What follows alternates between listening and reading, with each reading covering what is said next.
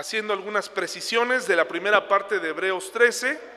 Vamos por favor allá, Hebreos 13. Eh, les agradezco a los hermanos que después del, del, del servicio la semana pasada me escribieron animándome, diciéndome algunas cosas muy agradables. Otros, pues eh, tal vez interpretaron que estaba triste o algo, pero realmente no estaba triste, ¿eh? era más bien una, una eh, clarificación, un poquito reírme de, de mí, de, de, eh, a través de las fotos. No, no, no, hay tristeza, gracias a Dios, tengo muchas cosas por las cuales estar alegre.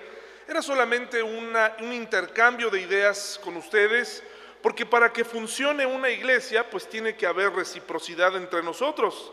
Es inevitable que no, eh, yo no puedo seguir sin ustedes y probablemente ustedes sí podrían seguir sin mí, pero es muy importante que haya esa reciprocidad, esa respuesta, esa retroalimentación, el saber que estamos vivos espiritualmente y que, y que estamos aprendiendo, ¿verdad?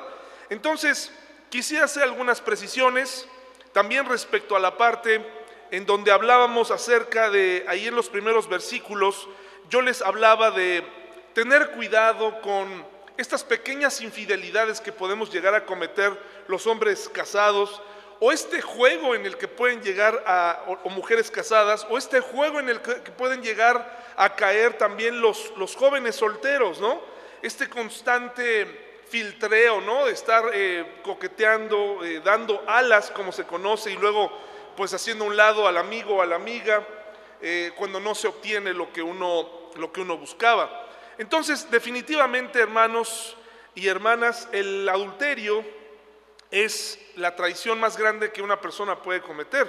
Sobre todo porque cuando una persona comete adulterio, pues las parejas, eh, cuando una persona, un hombre o mujer, tiene alguna relación extramarital, pues imagínense, eh, trae automáticamente a las parejas que tuvo esa persona con la que le fue infiel. ¿Me explico, hermanos y hermanas? O sea, se duplican, no nada más es que entre una persona y ya, sino si esa persona tuvo otras experiencias, también las trajo al hogar. Y debemos proteger, y algo que me hacía ver mi esposa saliendo de aquí es, qué interesante que eh, el autor de Hebreos dice, tengan cuidado, hermanos y hermanas, de no eh, caer en adulterio, tengan cuidado de, de mantener el matrimonio sin mancilla, porque en realidad se estaba refiriendo, imagínense que en esta comunidad cristiana cercana, donde nos tratamos con amistad, de pronto los hermanos o hermanas salieran con que ya se enamoraron del esposo de alguien de esa comunidad, es destructivo totalmente, es horrible. Si el adulterio es terrible, ahora imagínense que sucediera entre nosotros, eso es terrible. Por eso en esta comunidad que estaba comenzando a aprender perseguida, ahora agréguele que en medio de ese problema hubiera parejas así. Imagínense la inestabilidad y el terror de, una familia al ver que el papá o la mamá había decidido enamorarse de alguien del grupo cercano y de la comunidad que se supone que estaban ahí para cuidarse unos a otros. Eh, ahora, había gente, y es válido la pregunta, bueno, entonces quiere decir que no puedo tener amigos o amigas bueno, yo les quiero, por favor, que vayan a 2 Corintios 3, 17, porque creo que aquí está la clave precisamente para movernos en todas las direcciones de nuestra vida. 2 Corintios 3, 17. ¿Qué pasa? ¿Ya, ¿Ya, no puedo tener algún amigo? ¿Quiere decir que no puedo hablarle para nada a, alguna persona eh, con buenas intenciones? Saludar a una hermana que está casada, un hermano que está casado. ¿Cómo me puedo dirigir a él? ¿Qué acaso la iglesia es solamente entrar y, y, este, y comportarnos fríamente para evitar malos entendidos? Me parece que no es así, pero esto aplica también inclusive para cuando nos asociamos con alguien para hacer negocios dentro de la iglesia o para cuando tenemos alguna amistad, un amigo que a lo mejor conoces en la iglesia y que dices, bueno, ¿será correcto hacer o no ciertas cosas con él? Eh, eh, ciertas diversiones. Dice segunda a Corintios eh, 3.17, segunda Corintios 3.17, ¿ya lo tenemos? Dice así, hermanos y hermanas, pues el Señor es el Espíritu. Y donde está el Espíritu del Señor, ¿qué? Allí hay libertad. La libertad no es hacer lo que tú quieras. Para los niños que están aquí adolescentes, la libertad no es hacer lo que tú quieres hacer. ¿De acuerdo? Esa no es la libertad, porque mucha gente dice que yo quiero ser libre. Muchos jóvenes piensan que saliéndose de su casa van a ser libres, pero no consideran que pues hay que pagar renta, que hay que buscar dónde vivir, que si se enamoran de alguien, pues también se pierden ciertas libertades. Nadie de nosotros, nadie de nosotros realmente es eh, totalmente libre en la expresión que el mundo dice acerca de la libertad. Nadie de nosotros. Todos nosotros nos regimos por normas morales y éticas que nos protegen. Es decir, ni siquiera en tu casa tus hijos son libres. En nuestra iglesia los hijos, nuestros hijos no son libres. ¿A qué me refiero? Que, por ejemplo, mi hija no puede pasar de donde está esa planta para allá. Puede moverse aquí donde ella quiera, pero ella, ella tiene prohibido pasar de ahí. Si usted la ve sola, denúnciela. Sí, denúnciela, porque le va a tocar un, castigo. Pero eso no quiere decir que sea una esclava. Sencillamente que la libertad nos protege. La, libertad está puesta, dice, ¿por qué yo teniendo tanto calor no vengo, pues así como si estuviera en la playa, hermanos y hermanas? Si soy un ente libre, si soy un ser humano libre y adulto, ¿por qué no vengo en shorts? ¿Por qué no vengo sin playera? Bueno, porque hay normas morales, porque hay lugares para todo. Entonces la libertad no es hacer lo que tú quieres, la libertad es cuidar los límites. Tú puedes tener amigos y amigas, pero si tú, por ejemplo, estás transgrediendo y como la, la pareja fue creada, Adán y Eva, hermanos y hermanas, fueron creados para ser amigos. No, fueron creados para platicar. El matrimonio fue creado para conversar solamente. El matrimonio fue creado para que nosotros, los, nosotros dijéramos, no voy a tener hijos. No, que así se viva ahora es diferente. Pero el matrimonio, la idea de Dios, fue creada para que hubiera hijos. Probablemente hay parejas que no pueden tener hijos y eso no quiere decir que no funciona su matrimonio. ¿De acuerdo? Pero no significa que tú te vas a casar, porque entonces no estás usando o no estás entendiendo para qué es el matrimonio. Qué equivocado estaba yo cuando me casé. Y alguna ocasión o varias veces yo le dije a Paola, es que yo no quiero ser papá. Muy equivocado estaba porque no entendía que el matrimonio fue creado precisamente para formar una familia. Entonces, cuando tú te juntas con un amigo y una amiga, por muy amigos que sean, por muy inocente que parezca la cosa, nosotros tenemos precargada una sensación para, hacia la otra persona, aunque yo esté casado, me sigo sintiendo atracción por las mujeres, eso no se quita. Lo que sí tengo que hacer es pedirle a Dios y, pensar muy bien lo que voy a hacer antes de manifestar esa atracción a una amiga o a, alguien más. Si me explico, tengo que regular mi vida con lo que la Biblia dice. El que yo tenga una opinión respecto a una mujer no quiere decir que la voy a externar. ¿De acuerdo? Y tampoco que voy a imaginar cosas. Tengo que proteger mi vida. Ya lo he dicho antes, hay una forma de respetar a, nuestros, a nuestras parejas y eso es que si tú estás viendo una película y en esa película sale Brad Pitt, Leonardo DiCaprio, George Clooney eh, y otros nuevos actores, todos ellos hermosos, eh, tengo que tener cuidado de no decirle a mi esposo, ay, qué guapo está. Qué hermoso está ese hombre, qué, maravilloso. Parece una actividad inocente. Ay, qué exagerado. se trata de respeto. Se trata de respeto. Respeto a quien me escogió para estar. Imagínense que yo voy a estar en la, televisión y voy a estar viendo a esa chica y enfrente de mi esposa, no estoy diciendo que lo haga ocultando, voy a estar pensando, ay, qué guapa está esa mujer, qué va, no, es una mujerón, mujerón, así no que si hay hombres que, hombre, casi se desbordan, no, qué bárbaro, no, qué barbaridad, si lo hubiera conocido y empieza, y la esposa, no, pues sí, pues aquí está tu comida, mi amor, no, pues aquí está, aquí está la ropa que te planché, mi amor, pues aquí está, ah, ve que te la planche ella, a ver qué te dice, ¿va? Entonces, tenemos que tener cuidado. Entonces, no quiere decir que no tengas amigos o amigas, sencillamente, ¿cómo buscar a una mejor amiga o cómo buscar a un mejor amigo cuando se supone que te casaste con alguien más? Algo más que un amigo, una amiga, que puede ser tu mejor amigo y que además puede ser tu compañero de vida, ¿de acuerdo? Y la siguiente cosa, ahí en el versículo 7, respecto a lo que hablamos en Hebreos, muévete en libertad. Cuando te tienes que ocultar, cuando tienes que dar explicaciones por todo, algo anda mal, ahí es donde tenemos que tener cuidado. Cuando tenemos que estar defendiendo a una amiga, Ahí tenemos que analizar porque decimos, bueno, los que somos casados no tendríamos por qué tener problemas por eso, sin embargo nos metemos en esos problemas, pero nos tenemos que mover en libertad, en confianza, porque nadie de nosotros está exento en tomar una decisión que marque no solamente mi vida o la vida de mi pareja, sino la vida de mis hijos y de mis hijas, ¿no?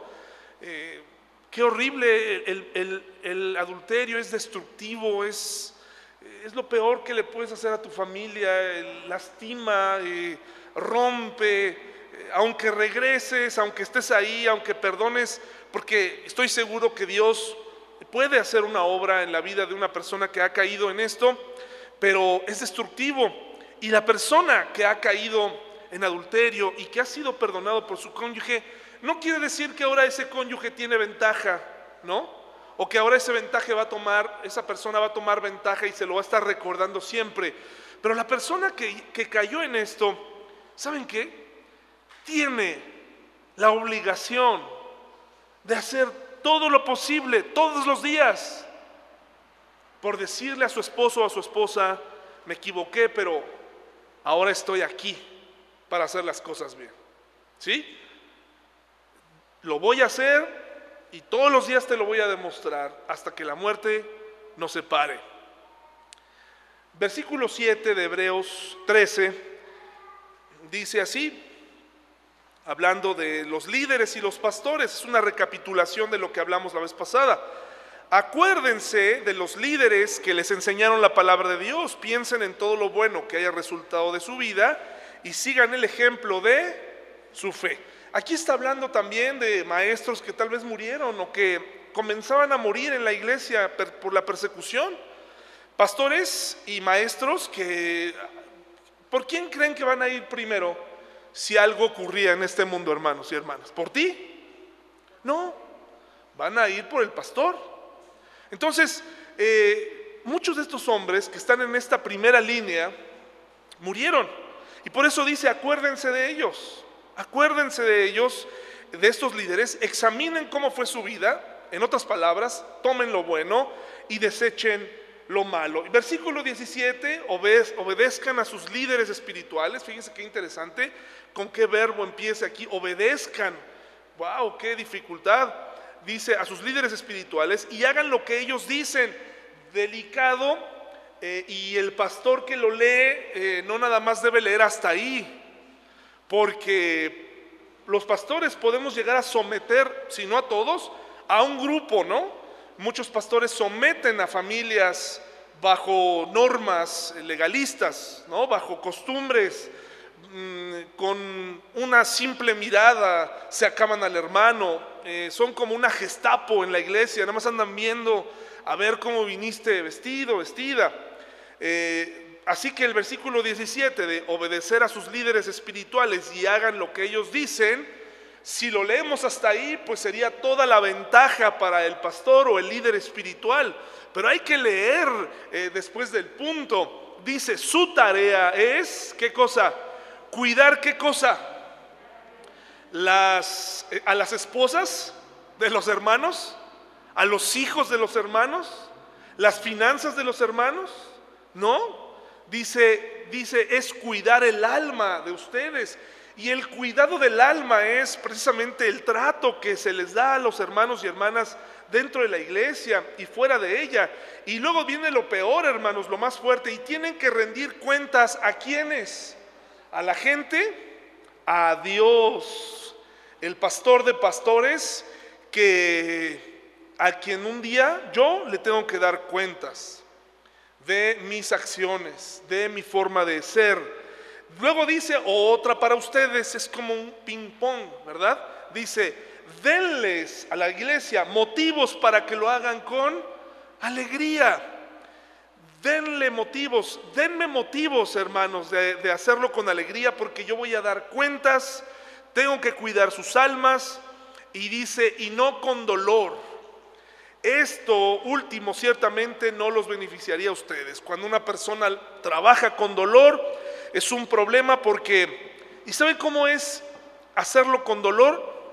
Cuando hay problemas entre ustedes, cuando hay situaciones, es, es doloroso, cuando hay malos entendidos que no se aclaran, cuando la gente sencillamente se va, corre un rumor, eh, cuando no se ve respuesta de, los hermanos, se, hace con dolor. Se hace con dolor porque dice uno, bueno, por ejemplo, hermanos, la reunión del miércoles eh, está muerta en su formato. Ya no hay más que hacer por la iglesia, por la reunión del miércoles. Hemos intentado muchas cosas e intentaré una nueva que pronto les explicaré. La gente que viene realmente es muy poca. Eh, y tal vez analizando, bueno, pues no es que la gente no necesite una predicación entre semana pero hay hermanos que vienen fielmente, con esos hermanos que siempre son los mismos, pues pudiera tener una reunión eh, pues en otro lugar, pero no lo haremos. Pero sí pensaremos en algo más. Pero por ejemplo, el, el miércoles prácticamente no viene nadie. Me pueden dar una lista enorme de cosas, ¿no? Pues es entre semana, es un día de escuela, queda lejos, lo que ustedes quieran. Bueno, pues ahora estoy pensando en hacer algo muy diferente, muy diferente. Y vamos a ver eh, qué tal nos va. Y en este formato, ¿qué creen? Los voy a involucrar a cada uno de ustedes. A cada uno de ustedes. No van a tener escapatoria. No van a tener escapatoria, hermanos y hermanas. Esta vez, fíjense, no importará, no importará si están aquí tres o cuatro. Solamente vamos a estar tú y yo en una conversación que vamos a grabar y que vamos a compartir con los hermanos. Yo te voy a entrevistar a ti. Voy a entrevistarte y vamos a sacar cómo conociste al Señor, a qué te dedicas, tus versículos favoritos. Te voy a avisar una semana antes para que te prepares. Vamos a hacer un calendario para que te peines y te voy a comprometer. Y vamos a estar aquí tú y yo, y a lo mejor vamos a tener un poquito de público, pero le vamos a dar un formato como si fuera un programa como de radio, en donde el protagonista es nuestro Señor, y vamos a hablar de lo que Dios ha hecho en tu vida y en mi vida, y le vamos a dar una aplicación y le vamos a dar un tema. ¿De acuerdo? Entonces, nada de que, pues es que yo los miércoles no vengo, no, pues te voy a invitar, a ver, dime que no. Y cuando me digas, no puedo ir el próximo miércoles tal de, porque trabajo, no te preocupes hermano, lo hacemos en jueves. Te grabo en jueves. Es que los jueves es muy ocupado, te grabo en viernes. Y si no puedes, te grabo en domingo, pero de que te grabo, te grabo. ¿Por qué? Porque esta es la manera en donde tenemos que unirnos. Hay gente que no nos conocemos. Hay adultos mayores aquí que nos pueden enseñar mucho, matrimonios que nos pueden enseñar mucho, mamás eh, solteras, niños. Y eso es lo que haremos, hermanos y hermanas. Ya les di un adelanto de lo que vamos a hacer el siguiente año. El siguiente año, porque para esto voy a necesitar a un grupo de gente que me ayude un poco más. Bueno, entonces, no se trata de obedecer por obedecer, no se trata de respetar por respetar, nada más porque Él es el pastor, lo tengo que, le tengo que hacer caso, sino es, un, es una, eh, una relación recíproca. ¿Ok? Y ahora sí, terminemos el libro de Hebreos y con esto, gracias a Dios, salimos de YouTube. No para siempre, porque como los voy a subir ahí, el canal se va a reavivar eh, con ustedes. Pero ya no, hoy es el último domingo que lo subimos a YouTube. Una disculpa para todos los que lo acostumbraban. Versículo 8 de Hebreos, por favor, Hebreos 13, dice así, Hebreos 13, 8, Jesucristo es el mismo ayer, hoy y siempre. Jesucristo no cambia. Jesucristo ha estado desde el inicio. No es un ser creado, no es un ser que Dios inventó. Jesús es Dios. El Espíritu Santo es Dios. Creemos en un Dios trino. Y ese Jesús no cambia. Ese Jesús te ama hoy y siempre. Ese Jesús te ama en tus peores y en tus mejores momentos. Jesús te ama, Él no cambia. Eso es muy importante en estos días, muy importante. Cuando has tratado con una persona voluble, con una persona que te dice que te ama y luego ya no te ama, con un esposo que amenaza con irse y, eh, para siempre, pero que siempre no se va, eh, es un problema en un mundo inestable de jóvenes que no se ocupan de sus hijos, eh, parejas que no se hacen cargo de sus responsabilidades, cambian constantemente de aparecer empleos en un mundo volátil, hasta el clima cambia, hermanos, y Jesucristo no cambia. Jesús piensa de ti exactamente lo mismo, que te ama y que compró tu vida compró tu alma con lo que Él hizo en la cruz. Así que ese versículo debería estar siempre en tu mente. Cada vez que cometas un error, si hay, alguien aquí que ha caído desafortunadamente en algún pecado de esos graves, grandes, que trajeron consecuencias terribles, quiero decirte, Jesucristo te ama desde ayer, hoy y siempre lo hará. ¿De acuerdo? Eso es muy importante para que no tengamos pretexto de decir, es que Él ya no me ve igual, está enojado conmigo y por eso ya no voy a la iglesia. Tú puedes recibir perdón del abogado que es Jesucristo. Y luego dice el versículo 9, así que no se dejen cautivar por ideas nuevas y extrañas. Y no se está refiriendo a formatos de reuniones de los miércoles, se está refiriendo a doctrinas, enseñanzas, cosas novedosas, mezclas de la nueva era con el cristianismo y el evangelio. Las energías, el atraer las cosas no corresponden a la Biblia. No quiere decir que no tengamos eh, nosotros magnetismo, ciertas cosas, pero no tiene nada que ver con la enseñanza de piénsalo, piénsalo, decrétalo y será tuyo. Eso no es, eso es una enseñanza que proviene de la nueva era. La Biblia dice que le pidas y si es en su voluntad, Él te lo va a dar. No dice que por más que lo repitas, ocurrirá. Él dice que como la viuda que le pedía al gobernante malo algo, y ese gobernante, gobernante malo le otorga finalmente por la persistencia de la oración, no quiere decir que es un pensamiento positivo de atraer las cosas. Eh, combinar a Jesús con otros maestros es novedoso. Igualarlo con, un montón de falsas creencias es novedoso. Si ustedes eh, pudieran saber cuántas doctrinas hay que les encantarían a todos ustedes y a mí me encantarían de primera mano a leerlas, que suenan de entrada tan espectaculares, tan diferentes, tan divertidas, tan apasionantes, pero tan contrarias a la Biblia, que por eso es mejor ni siquiera tocarlas. Posiciones acerca de Jesús, eh, eh, evangelios que se escribieron muchos años después, con una combinación de ideas. Tenemos que tener cuidado con eso, hermanos. Dice aquí, así que no se dejen cautivar por ideas nuevas y extrañas.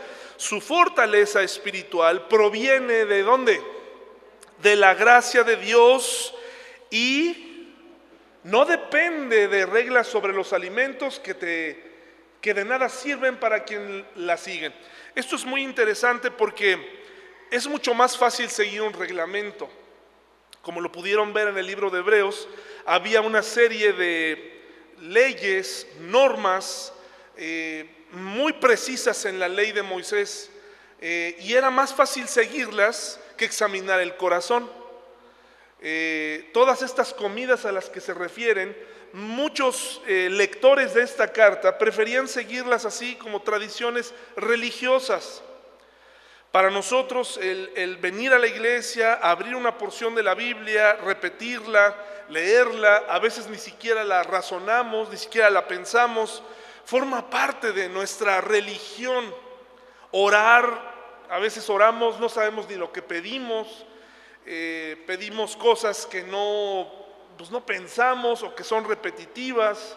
Hay quienes aprovechan la hora de los alimentos para hacer su devocional, ¿no? Ahí delante de todos nosotros para, para que nosotros podamos ver, wow, qué bonito ora este hombre, esta mujer, ¿no? Nos está contando todo, oró por los niños en África, eh, eh, por eh, la fortaleza espiritual de los vecinos, por los enfermos, por todo el mundo. dice, wow, qué mujer, qué hombre tan piadoso, la comida ya se enfrió, pero esta persona se siente muy contenta porque eso es religión. Eso es religión. Eh, las religiones, vamos adoctrinando a nuestros niños desde pequeños, los enseñamos a orar, pero también en el, Islam, también en otros eh, lugares se les enseñan dogmas. Pero lo que tus hijos, mis hijos necesitan es comprender que sus padres tienen una relación con quién? Con Jesús y que es la gracia de Dios la que nos ha sostenido todo este tiempo no precisamente el trabajo de sus padres, sino la gracia de Dios. Es la gracia de Dios la que me permite verme a cinco años. Esa es una famosa pregunta que te hacen cuando tienes cierta edad, porque el mundo se rinde contigo ya cuando cumples ciertos años. El mundo sí cambia. Ya nadie te va a preguntar después de los 40 cómo te ves en cinco años. Ya nadie te lo va a preguntar. Te lo van a preguntar cuando tienes de 17 a antes de los 40, te van a preguntar, ¿cómo te ves de aquí a 5 años? Y el joven que apenas sabe lo que va a desayunar mañana o ese día no se acuerda, tiene que visualizar su vida a 5 años. ¿Cómo te ves? No, pues exitoso, eh, eh, me veo con dinero, y empiezan a repetir lo que el mundo dice. El domingo, el miércoles pasado, hablamos de una frase de Víctor Hugo eh, muy interesante que dice que el éxito es, da miedo o es una palabra fea. Estoy parafraseando, estoy, estoy diciéndolo un poquito distinto. Dice, el, el éxito es, es feo, es una palabra fea porque se confunde con el mérito. Hoy muchos de nuestros hijos se consideran exitosos porque heredaron de sus padres se consideran exitosos porque les pegó un video viral. Esta generación se siente exitosa porque tiene un montón de seguidores en Instagram, en Facebook, eh, porque tienen un montón de cosas ahí este, en sus redes sociales. Pero no tiene nada que ver eso con el éxito, o eso es el éxito del mundo. Es mejor tener el mérito de lograrse y ganarse las cosas. El mérito de aunque te cueste lograrlo, ¿verdad? Busca ser, eh, haberte merecido las cosas en vez de solamente que te peguen y que eso sea un falso éxito. Nuestros hijos necesitan saber que nosotros tenemos una relación de gracia con Dios y que Él nos ha dado y nos ha demostrado su gracia en distintas formas. ¿Cuántos de ustedes han experimentado la gracia de Dios, hermanos? ¿Y saben lo que es? La gracia de Dios. La gracia de Dios es esa provisión, esa intervención de Dios cuando no lo mereces. Esa intervención de Dios cuando pareciera que ya no hay más opciones. Incluso cuando estabas en tu peor momento, Dios intervino a tu favor. Esa es la gracia de Dios. Por eso la recomendación aquí es que debemos deleitarnos en la gracia de Dios. En el libro de Hebreos, eh, ustedes se darán cuenta que se habla mucho del tabernáculo. De hecho, hubo una predicación donde hablé acerca del tabernáculo. Y es muy interesante porque para la época en la que escribe este autor, el templo existía, el tabernáculo no existía. El tabernáculo ya alguien en algún lugar había guardado esas pieles gruesas, esas paredes con las que montaban y desmontaban esas varas, todos esos, todo ese material estaba guardado en algún lugar. Y ahora había un templo, todavía no lo destruían para la época del el autor de Hebreos. Pero el tabernáculo, cuando el autor lo está sacando y continuamente diciendo y diciendo y diciendo, le está recordando a las personas que están leyendo la carta que la relación con Dios está en constante movimiento, que no nos podemos estancar en una religión, en un estado, en un estado mental de me siento contento aquí, sino que es un movimiento constante. Mi fe se comparte, mi fe se vive, mi fe no se estanca, mi fe tiene que estar todo el tiempo siendo mejorada y probada y puesta en práctica. Y cuando el Señor, el autor de Hebreos, habla de un tabernáculo, nos está hablando de que la vida cristiana es un peregrinaje. Y un peregrino no se instala definitivamente en un lugar, porque es un peregrino. Hasta que ese peregrinaje termine cuando lleguemos a los cielos. Cuando reconocemos como cristianos que somos peregrinos, entonces tenemos la oportunidad de desapegarnos de las cosas que nos gustan aquí.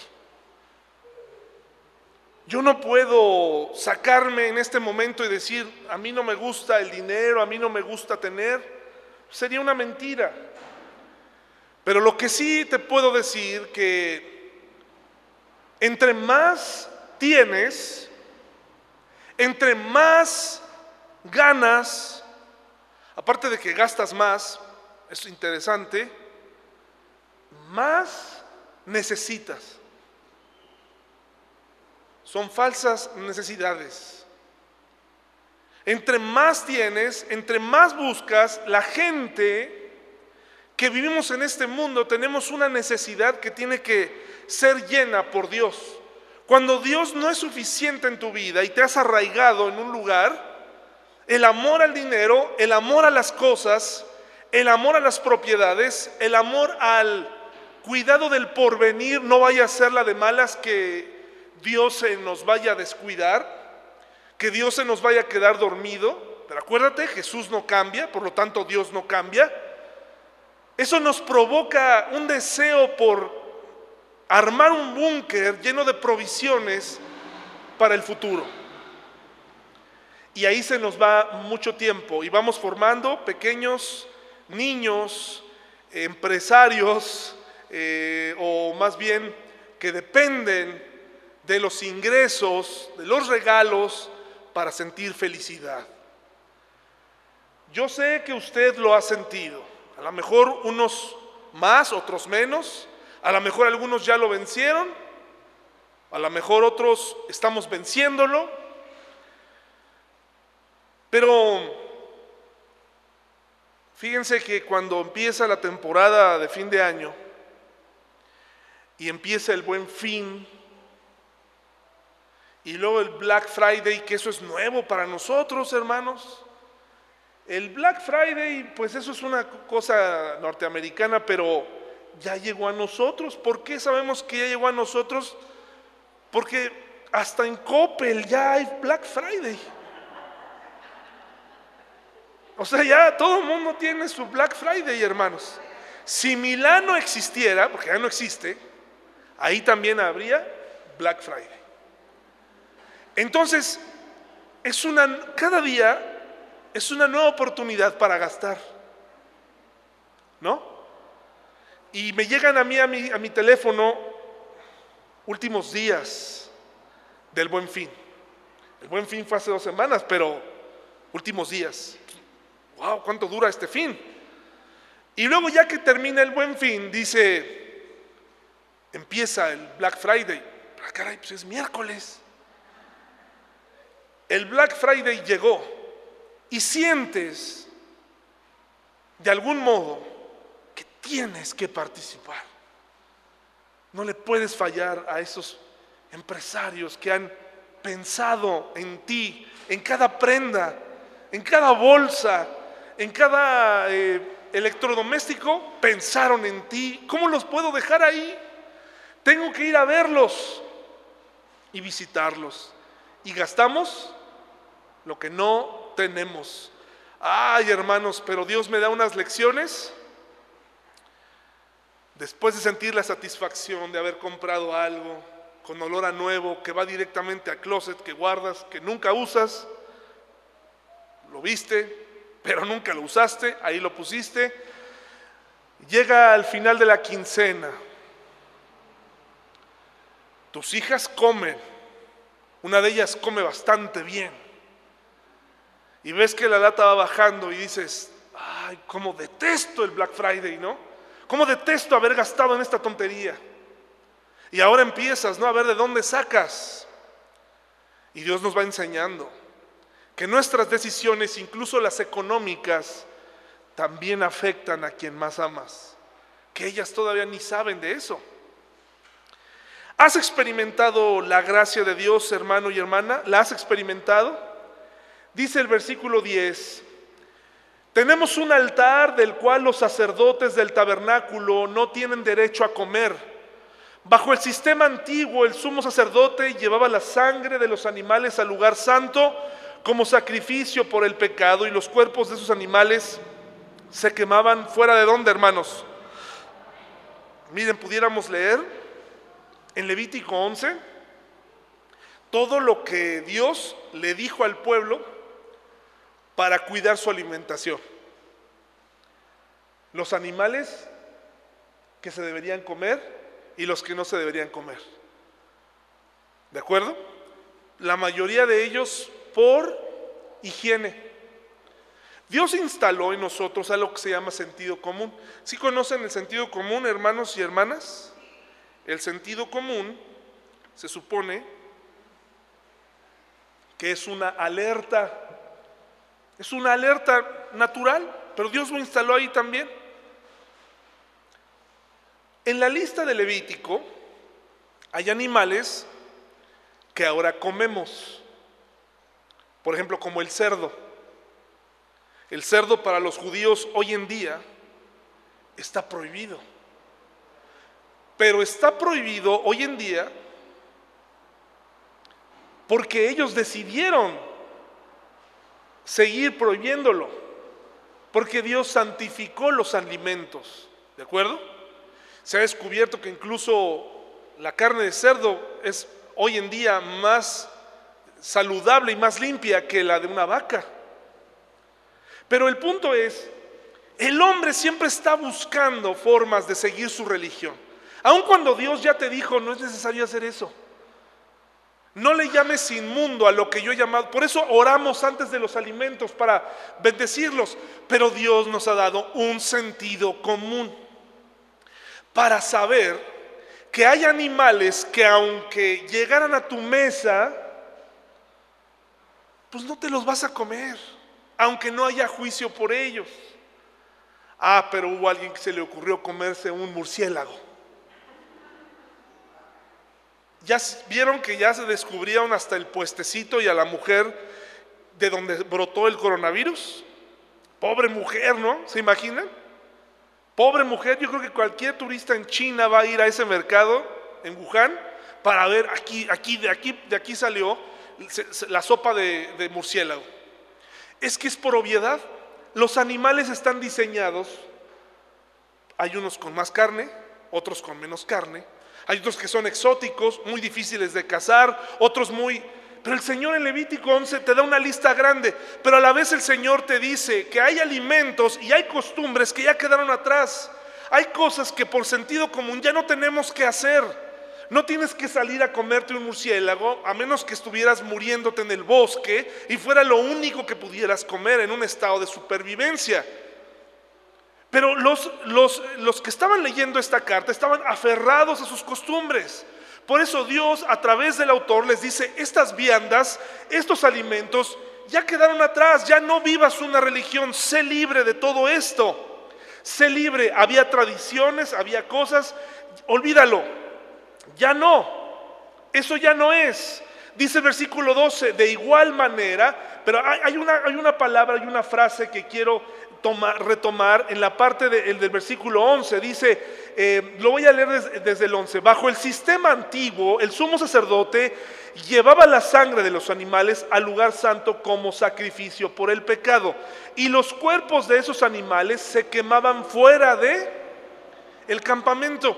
Si usted lee el Antiguo Testamento, va a encontrar que el Señor, en su sabiduría, le dice al pueblo, todo lo que sobre, todo lo que ya ocupaste la sangre del sacrificio, ahora ve y quema las vísceras, ahora ve y quema los restos, las patas, las pezuñas, todo eso, y quémalo, ¿dónde? Fuera del campamento porque eso es inmundo. Cuando hagas tus necesidades, dice el libro de Deuteronomio o en números, sal del campamento, llévate una estaca, haces un hoyo y lo tapas. Hermanos, esto es puro sentido común y Dios le dice al pueblo, ejerzan esto. No hay drenaje, no hay nada de esto. Sáquenlo inmundo, sáquenlo. Llévenlo fuera. De hecho, se van a sorprender, pero la palabra iglesia, su término es llamados fuera. Llamados fuera. Y ahorita les voy a explicar su relación.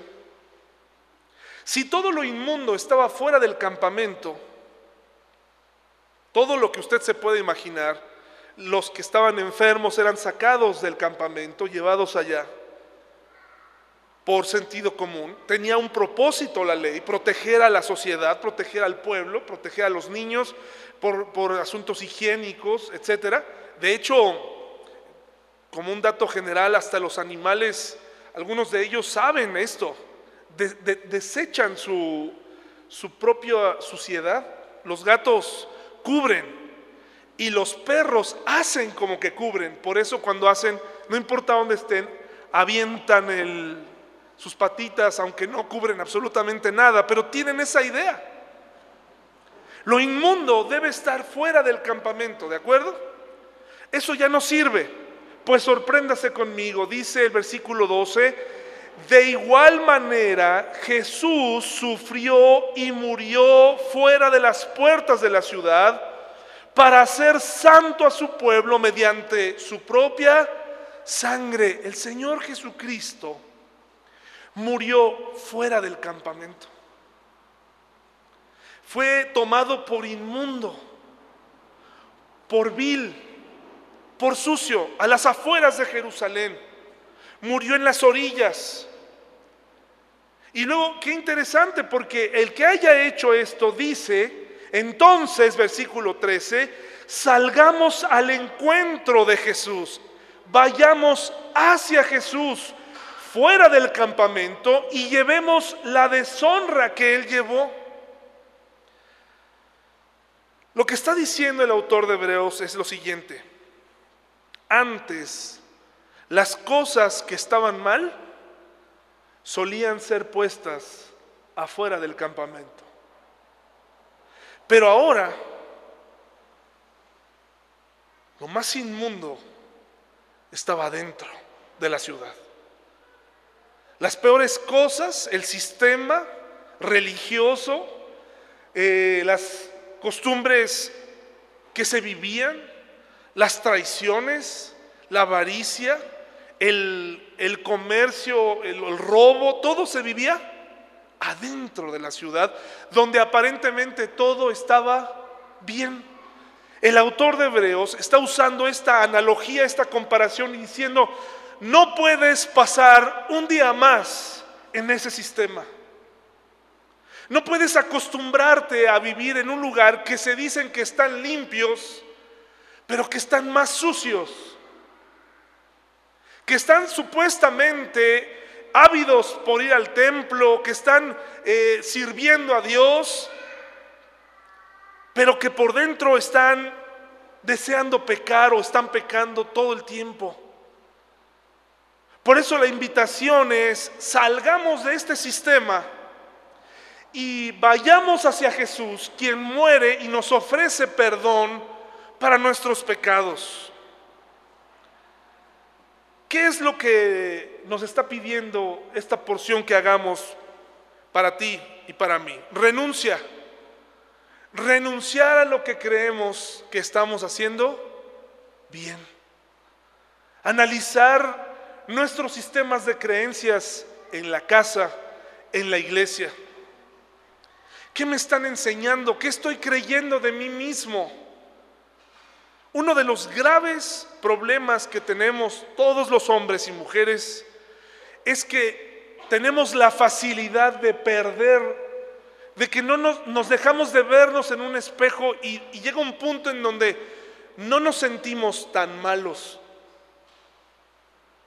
Incluso decimos, fue una vez, nada más fue una vez.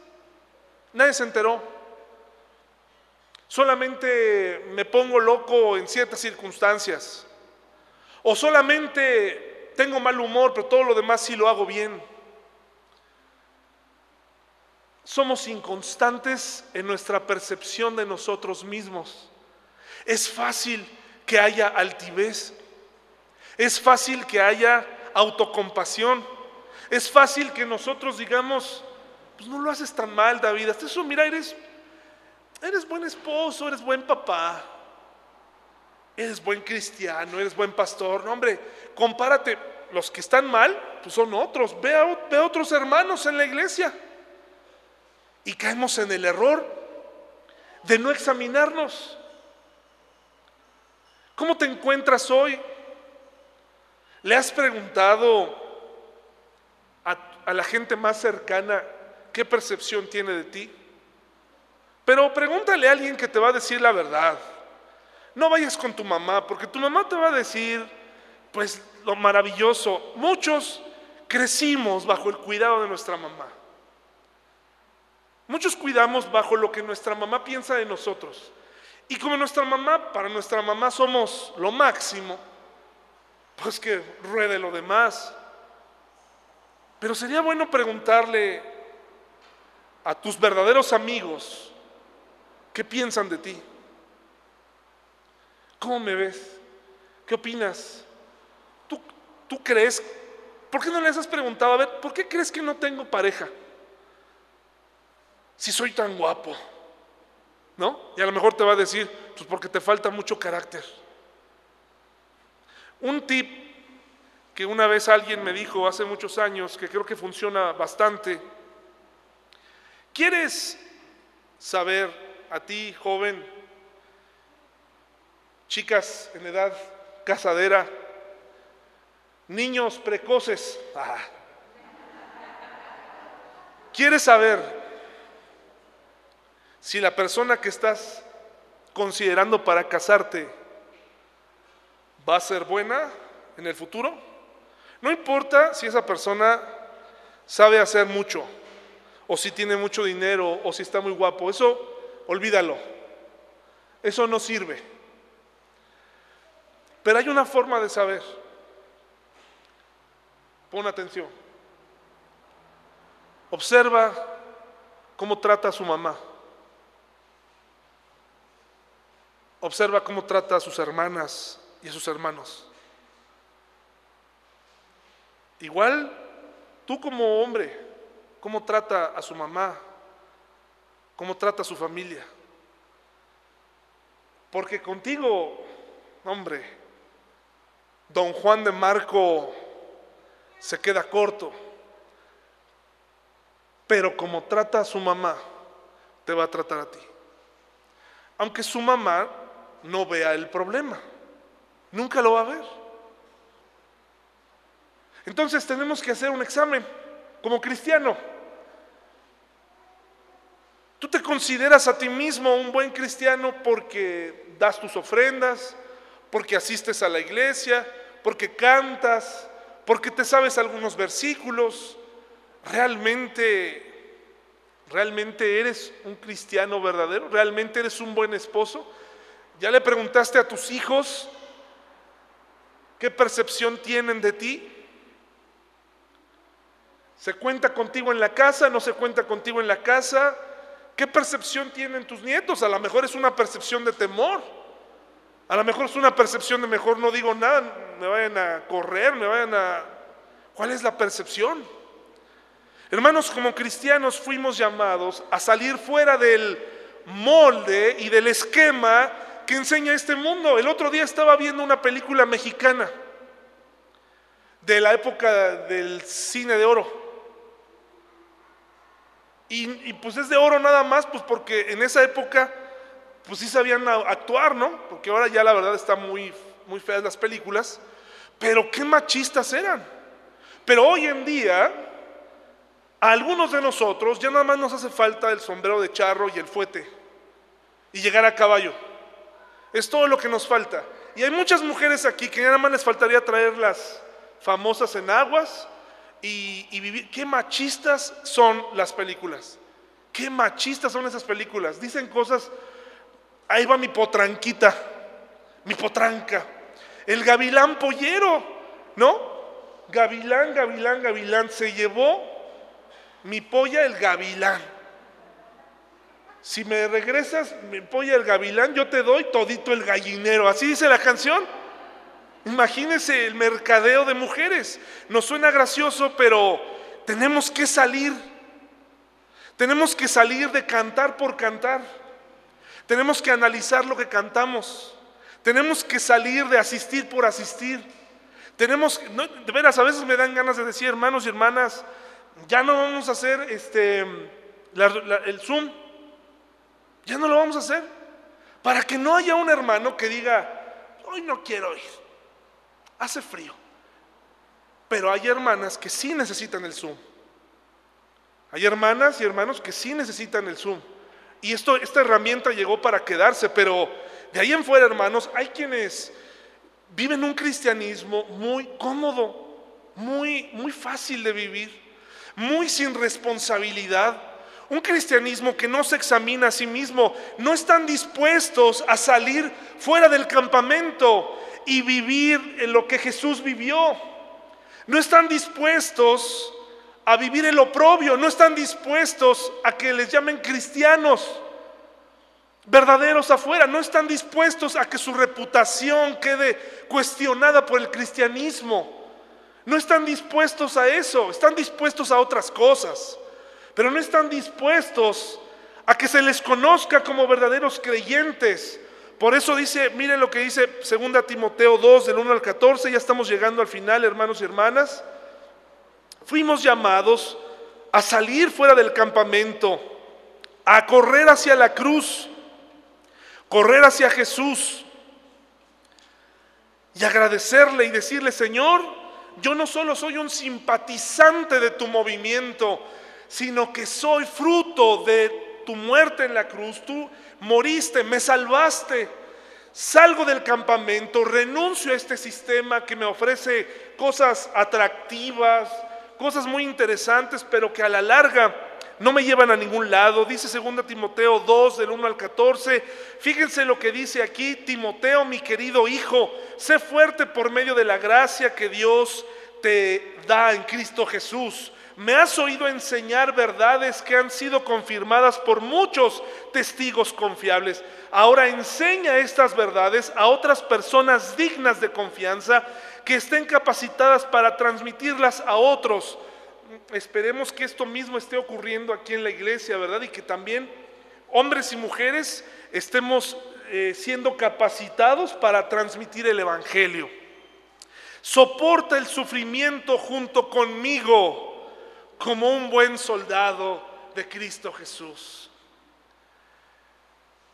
Qué interesante. Ningún, ningún soldado se enreda en los asuntos de la vida civil, porque de ser así no podría agradar al oficial que lo reclutó. Asimismo, ningún atleta puede obtener el premio a menos que siga las reglas. ¿Te das cuenta? La Biblia nos exhorta, ¿no? Nos invita a vivir como cristianos, a comportarnos como cristianos, a poner en práctica. Dice, y el agricultor que se esfuerza en su trabajo debería ser el primero en gozar del fruto de su labor. Mi suegro trabaja en el campo y trabaja y lleva a la casa unas fresas frescas. Ahí se los paso al costo. Y a veces, y, yo, y esto es un ejemplo, el otro día vino a mi mente, él tiene derecho a las mejores fresas, porque las trabajó. El cristiano pide y pide y pide, eh, pero actuando, sin labrar, sin correr, sin, eh, sin pelear la batalla, no va a ganar nada. Es por sentido común. Por eso no avanzamos. Venimos a la iglesia, pero no, no entendemos nada. Es ilógico. Para tener las fresas en tu mesa, tuviste que haber trabajado primero.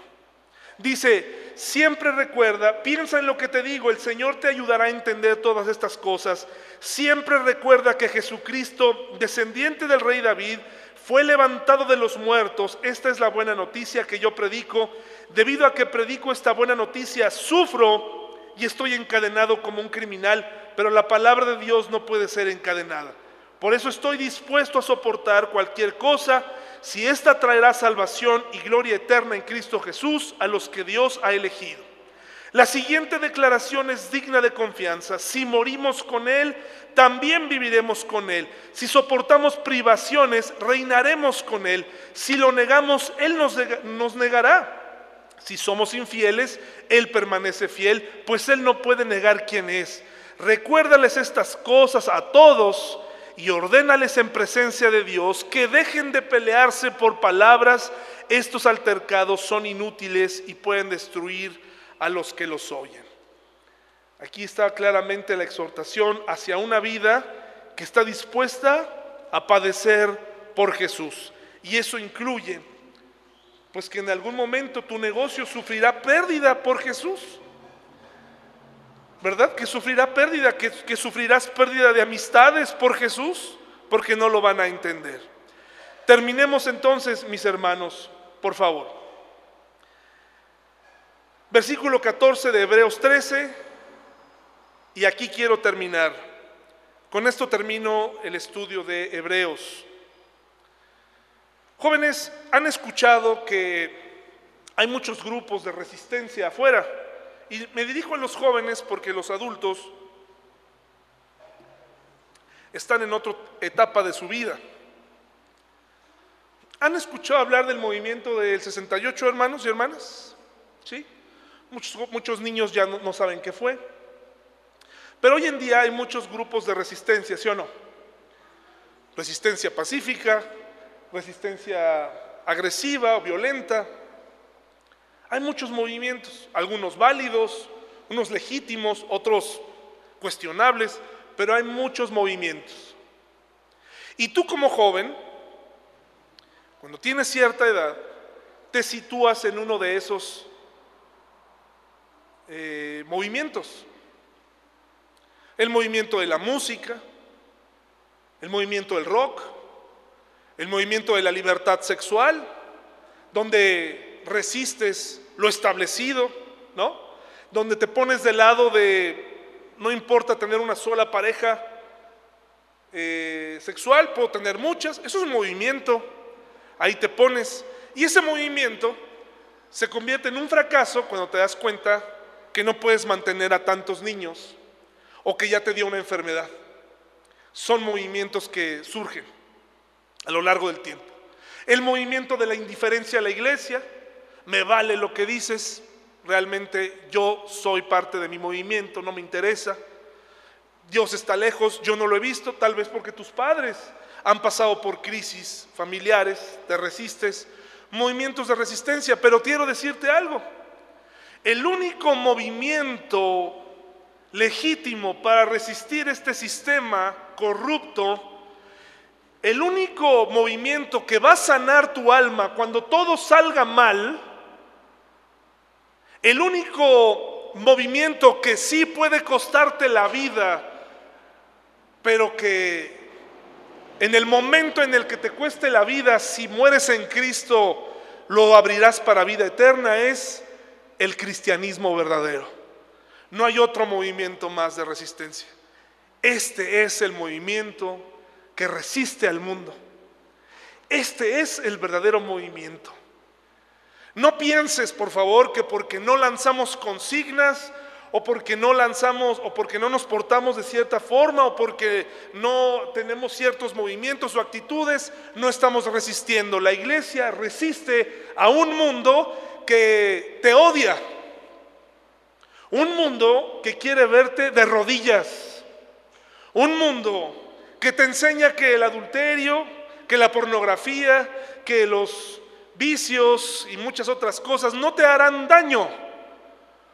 Un mundo que dice que no importa qué creas, te puedes casar con quien tú quieras, hasta que te das cuenta que vivir con una persona así es un infierno, porque esa persona no conoce a Cristo. Este es el único movimiento legítimo que resiste a una sociedad caída. Por eso el versículo 13 y 14 tienen tanto para nosotros. Entonces salgamos al encuentro de Jesús fuera del campamento y llevemos la deshonra que Él llevó, pues este mundo, ¿qué hermanos?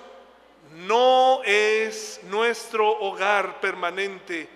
Esperamos el hogar futuro. ¿Tú esperas tu hogar futuro? Me gusta mi hogar. Me gusta llegar a mi casa.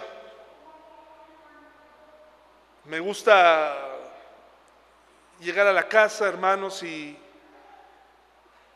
y saber que mi familia está ahí. ¿Sí? ¿A usted le gusta? Me gusta saber que en la misma ciudad viven algunos familiares. Me gusta. Me gusta ir al súper. Me gusta ver lo que está ahí. Da una sensación. Si tú vas a algunos supers o cuando empezó la pandemia y veías que estaban vacíos, causa cierto temor. No hay nada para la falsa paz que meterte a un súper y ver los anaqueles llenos. Te da paz. Como que dices, hay para todos. ¿Quién sabe? Me gusta mi vida. Pero cuando empiezo a darme cuenta de todos los problemas que hay, ¿te has quedado sin luz? sientes que la vida se acaba. ¿Te has quedado sin celular? Sientes que no vas a poder contactar a nadie. ¿Te has quedado sin agua? ¿Te la han cortado? ¿Qué sientes?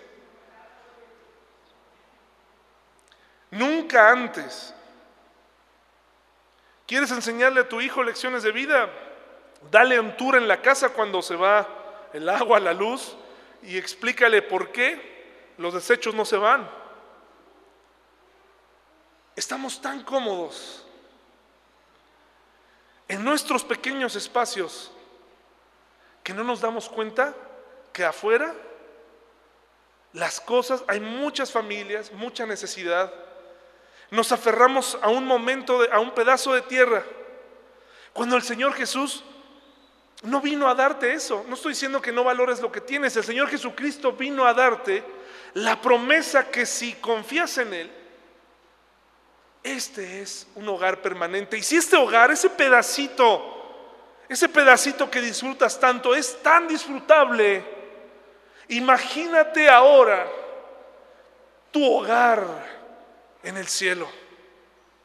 Imagínate, tantas veces los autores de este libro apuntan hacia allá y nos dicen, en una época no desarrollada, nos dicen, este no es nuestro hogar, este hogar es permanente. Las cosas buenas que vivimos aquí no se comparan a lo que viene. Tus padecimientos que te la vives quejándote de todos estos padecimientos quedarán atrás. Quedarán atrás. Ya no habrá más muerte, hermanos. Ya no habrá más necesidad de servicios. Tu alma al final no necesitará comprar absolutamente nada.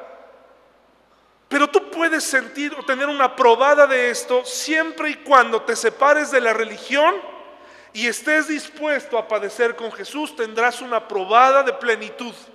Mientras tanto estarás atado a un sistema que solamente te va a dar de poquito en poquito, placebo, te va a dar satisfacciones momentáneas. Mientras no comprendamos que nos tenemos que desapegar, hermanos, vamos a seguir batallando. Esto es el libro de Hebreos. Les invito a que lo analicemos. Ahí están los estudios. No sé cuántos videos más hay. Regrese a ellos. Estúdielos y sigamos adelante en nuestro estudio de la Biblia, hermanos. Les dije que íbamos a estudiar Santiago, pero voy a hablar de predicaciones navideñas hasta el fin de año y en, enero comenzamos con Santiago. ¿De acuerdo? Vamos a orar, mis hermanos y hermanas. Vamos a terminar. Muchas gracias por su atención y vamos a orar.